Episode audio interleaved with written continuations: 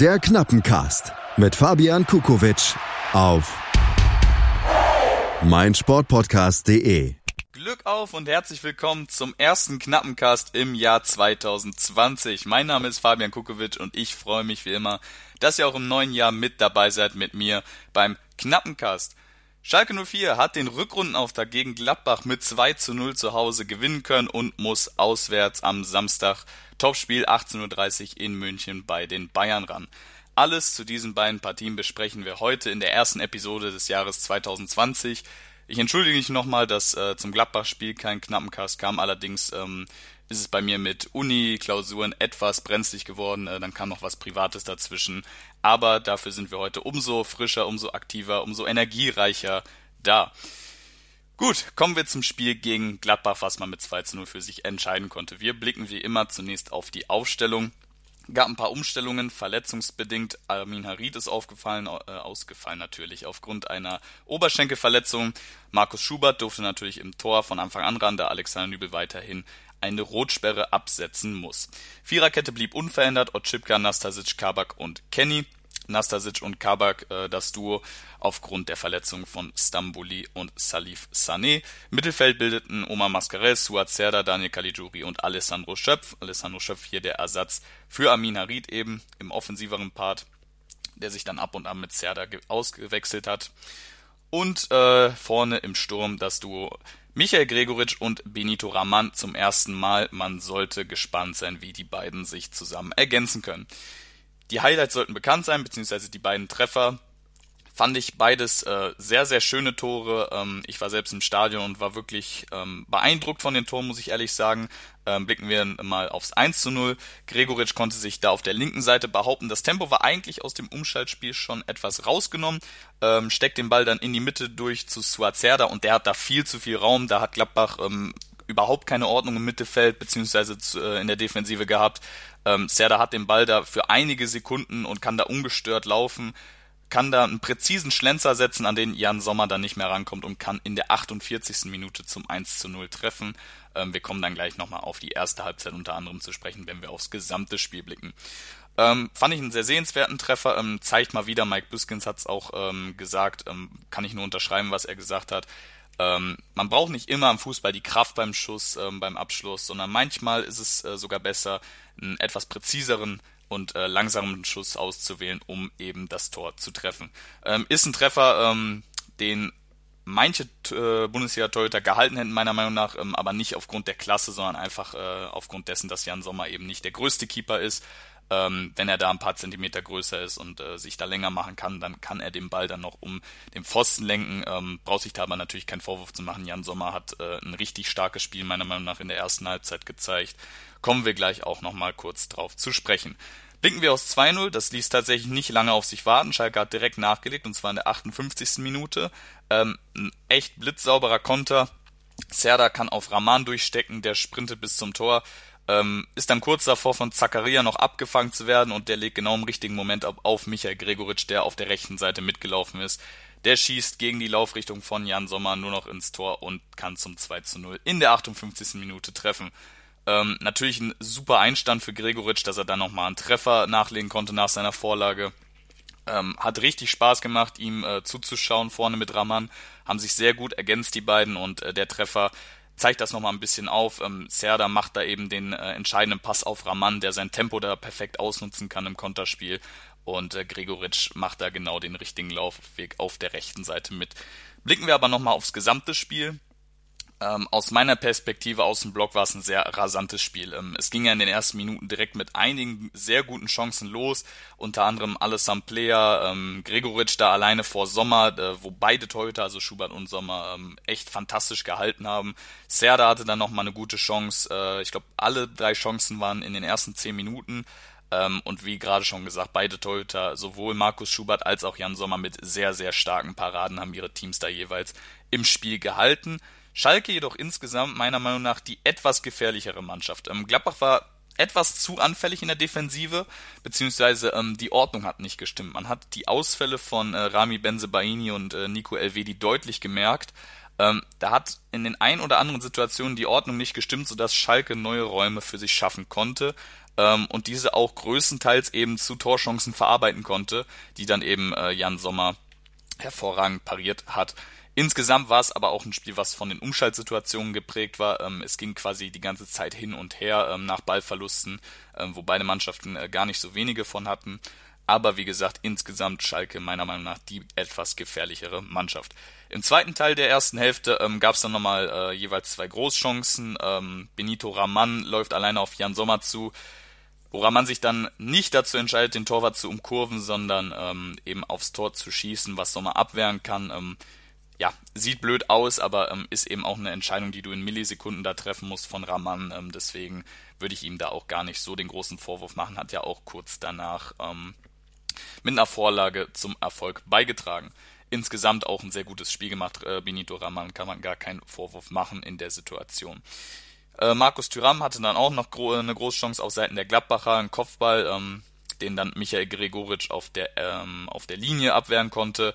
Ähm, auch ein ja, starker Vorteil von Gregoritsch, seine Körpergröße ähm, ist nicht nur vorne eben, wie man sehen kann, ein guter äh, Benefit für Schalke 04, sondern eben auch ähm, in Defensivsituationen bei Eckbällen oder gegebenenfalls Flanken, falls er da eben hinten stehen sollte gerade schon gesagt, beide Teams haben mit einem sehr hohen Tempo gespielt. Ähm, das hat man dann nach den Toren nicht mehr so ganz gesehen. Nach den Toren hat man ein bisschen das Tempo aus der Partie rausgenommen, ähm, mehr oder weniger auf Seiten von Schalke 04. Gladbach ähm, hat dann ein bisschen mehr Ballbesitz äh, Besitz gehabt, ein bisschen ja, versucht eben nochmal einen Lucky Punch zu setzen, hat das aber überhaupt nicht mehr geschafft. Und somit hat Schalke 04 dieses Topspiel zum Rückrundenauftakt mit 2 zu 0 zu Hause für sich entscheiden können. Wir werfen mal einen ganz kurzen Blick auf die Statistiken. Ähm, Finde ich ganz interessant, wenn man auf die Schüsse blickt. Schalke mit 15 Schüssen, äh, Borussia Mönchengladbach mit 14 Schüssen aufs Tor. Ähm, sieht man sehr ausgeglichene Statistik. Wie gerade schon gesagt, beide Teams hatten ihre Chancen. Es war ein sehr rasantes Spiel, Chancen auf beiden Seiten.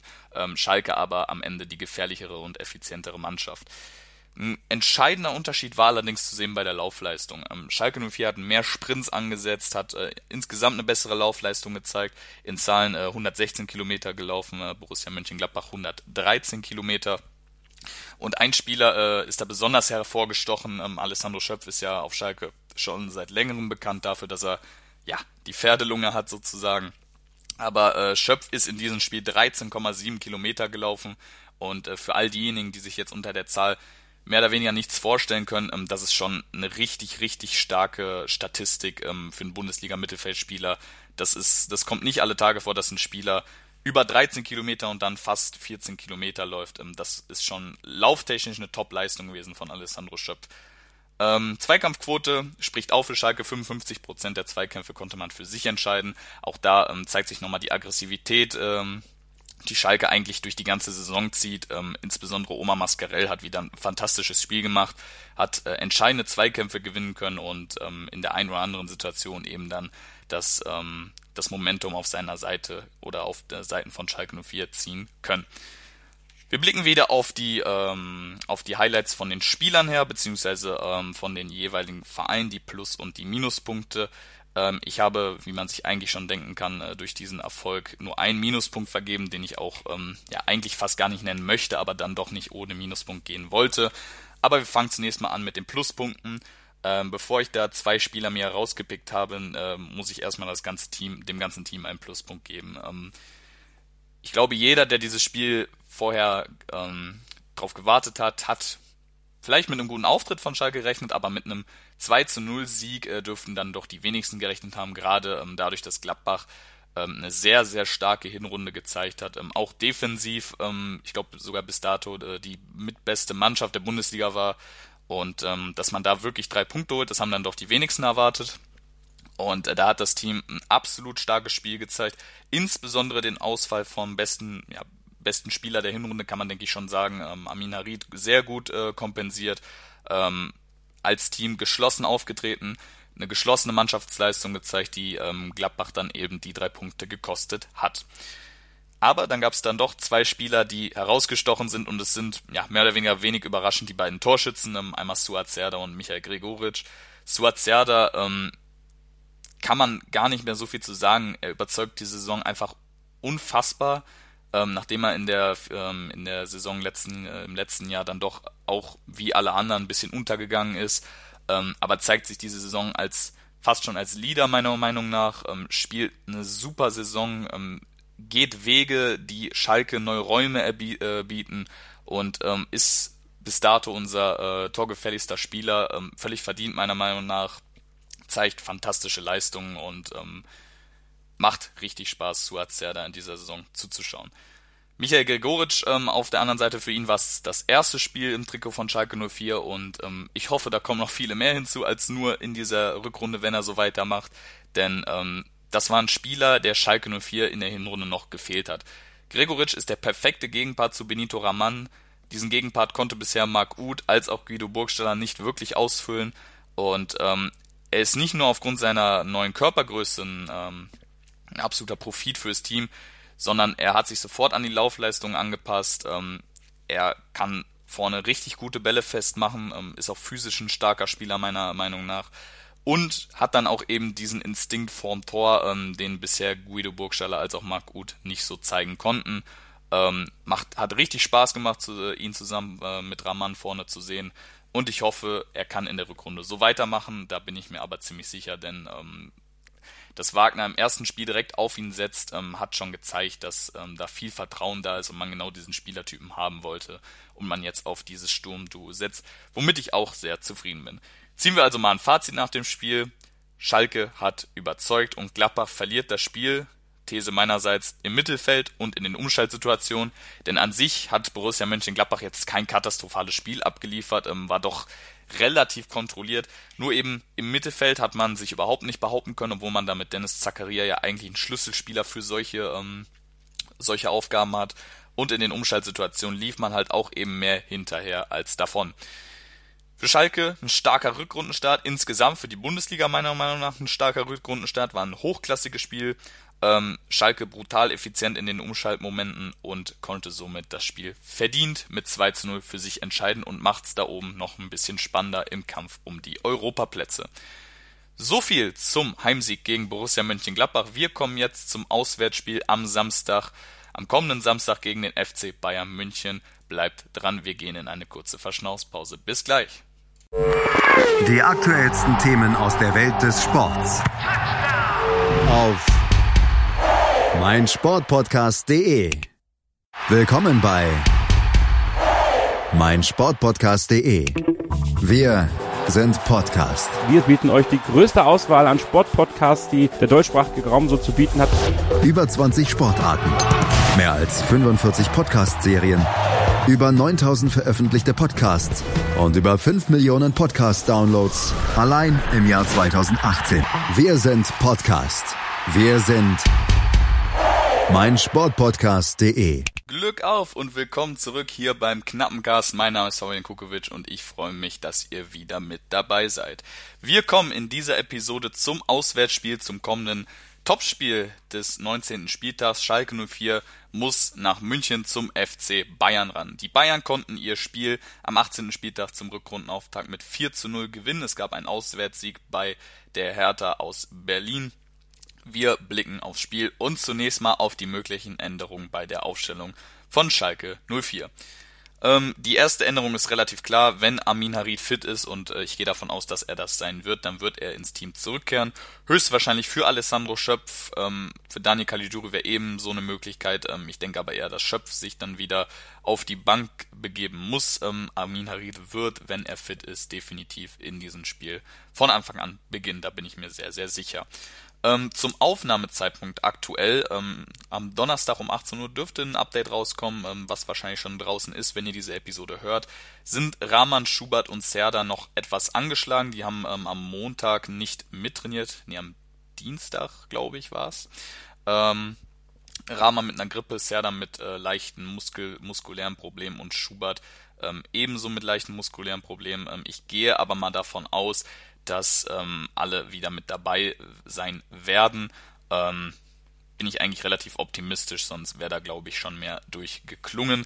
Falls diese Spieler, also ähm, Schubert sowieso, aber auch Rahman und Serda, falls die fit sein sollten, werden die definitiv spielen. Und ich glaube auch, dass der Rest erstmal so bleiben wird. Ähm, sprich, auch Juan Miranda wird, denke ich, für das Spiel gegen Bayern ähm, nicht von Anfang an auf dem Platz stehen. Dafür macht Bastiano Cipka seine Sache einfach auf der linken Verteidigerposition aktuell zu gut, meiner Meinung nach. Kommen wir zum Spiel an sich. Was könnte der Schlüssel für Schalke 04 im Spiel gegen den FC Bayern sein? Ähm, ich glaube, da muss ich keinem was vormachen. Spiele gegen den FC Bayern sind sehr, sehr, sehr schwer zu gewinnen. Ähm, dementsprechend ist es auch sehr schwer, einen Schlüssel für Schalke 04 da zu erkennen. Aber ich habe mir dann doch ein paar Punkte rausgeschrieben, die, denke ich, potenziell realistisch sein können. Wie gesagt, gegen die Bayern ist es immer schwer, aber ein Punkt ähm, ist, denke ich, essentiell, um gegen die Bayern zu punkten. Man muss die Bayern ständig unter Druck setzen. Ähm, das sollte bei Schalke jetzt nicht äh, ja, Mangelware sein. Ähm, man ist ja eine sehr pressing-hohe Mannschaft, ähm, wendet das eigentlich in jedem Spiel an oder versucht es zumindest in jedem Spiel anzuwenden. Und ähm, das wird, denke ich, jetzt nicht das Problem sein, aber das muss eben über die vollen 90 Minuten funktionieren. Ähm, gerade bei Spielern wie äh, bei Jerome Boateng, ähm, ich bin eigentlich kein davon, äh, Fan davon, Spieler einzeln rauszupicken, aber ähm, doch bei ihm sehe ich eine große Gefahr, dass äh, da dann Fehler begangen werden, wenn er dann ähm, von mehreren Spielern unter Druck äh, gerät, unter Druck gesetzt wird. Und ähm, das ist auf jeden Fall ein essentieller Teil zum Erfolg bei den Bayern. Weiterer, äh, weiterer Aspekt, der essentiell ist für einen Erfolg, ist das Tempo. Ähm, Schalke mangelt es nicht an Tempo, gerade im Mittelfeld und im Sturm mit äh, Harit, Serda und Rahman. Das sind alles sehr äh, Pressing, Pressing schnelle Spieler, sag ich mal. Oder in einem Pressing-Spiel sind das sehr, sehr schnelle Spieler, die da auch Lücken reißen können, die man nutzen kann. Ähm, da ist dann eben die Frage, ob Bayern diese Lücken, diese Räume zulässt und ob sie diese konsequent verteidigen können. Was man nicht vergessen darf, ist um gegen Bayern punkten zu können, muss eine defensive Topleistung her. Es darf nicht einen einzigen Raum für Robert Lewandowski geben, sonst, ansonsten wird dieser genutzt werden. Das hat Robert Lewandowski viel zu oft schon in dieser äh, Bundesliga-Saison unter Beweis stellen können. Ähm, aktuell, denke ich, kann man schon sagen, ist das der beste Mittelstürmer, der auf diesem Planeten spielt. Ähm, dementsprechend müssen da Kabak und Nastasic enorm aufpassen. Auch Omar Mascarell ähm, trifft da eine sehr, sehr wichtige Rolle, da eben nicht die Räume zuzulassen, um Robert Lewandowski in Szene kommen zu lassen. Ähm, was man auch nicht vergessen darf, sind natürlich Kampf- und Zweikämpfe. Ähm, das ist in jedem Spiel essentiell, nicht nur gegen die Bayern, aber gerade in einem Spiel gegen eine Mannschaft, die der Favorit ist, ähm, die das Spiel machen muss, ist es sehr wichtig, ähm, dort einen Kampf aufzuzeigen. Äh, gerade die Mittelfeld-Zweikämpfe mit Spielern wie Thiago werden da essentiell sein dass da keine tödlichen und entscheidenden Pässe gespielt werden können. Schalke wartet seit 2011 auf einen Sieg gegen die Bayern. Warum sollte es diesmal damit klappen? Ähm, wenn wir ehrlich zu uns selber sind, sind die Vorzeichen sehr, sehr gut. Für mich stehen die Vorzeichen sogar besser als in der Vizemeistersaison. Ähm, einfach dadurch, dass Schalke 04 sein Spielstil so verändert hat, dass keine Mannschaft, wie David Wagner schon gesagt hat, ähm, gegen Schalke 04 gerne ran möchte. Schalke 04 ist ein sehr unangenehmer Gegner und ähm, gerade für die Bayern, die zwar gegen die Hertha jetzt 4-0 gewinnen konnten, aber auch in diesem Spiel war gerade in der ersten Halbzeit für mich zu sehen, dass auch äh, die Bayern in dieser Saison große Lücken lassen und auch Räume bieten.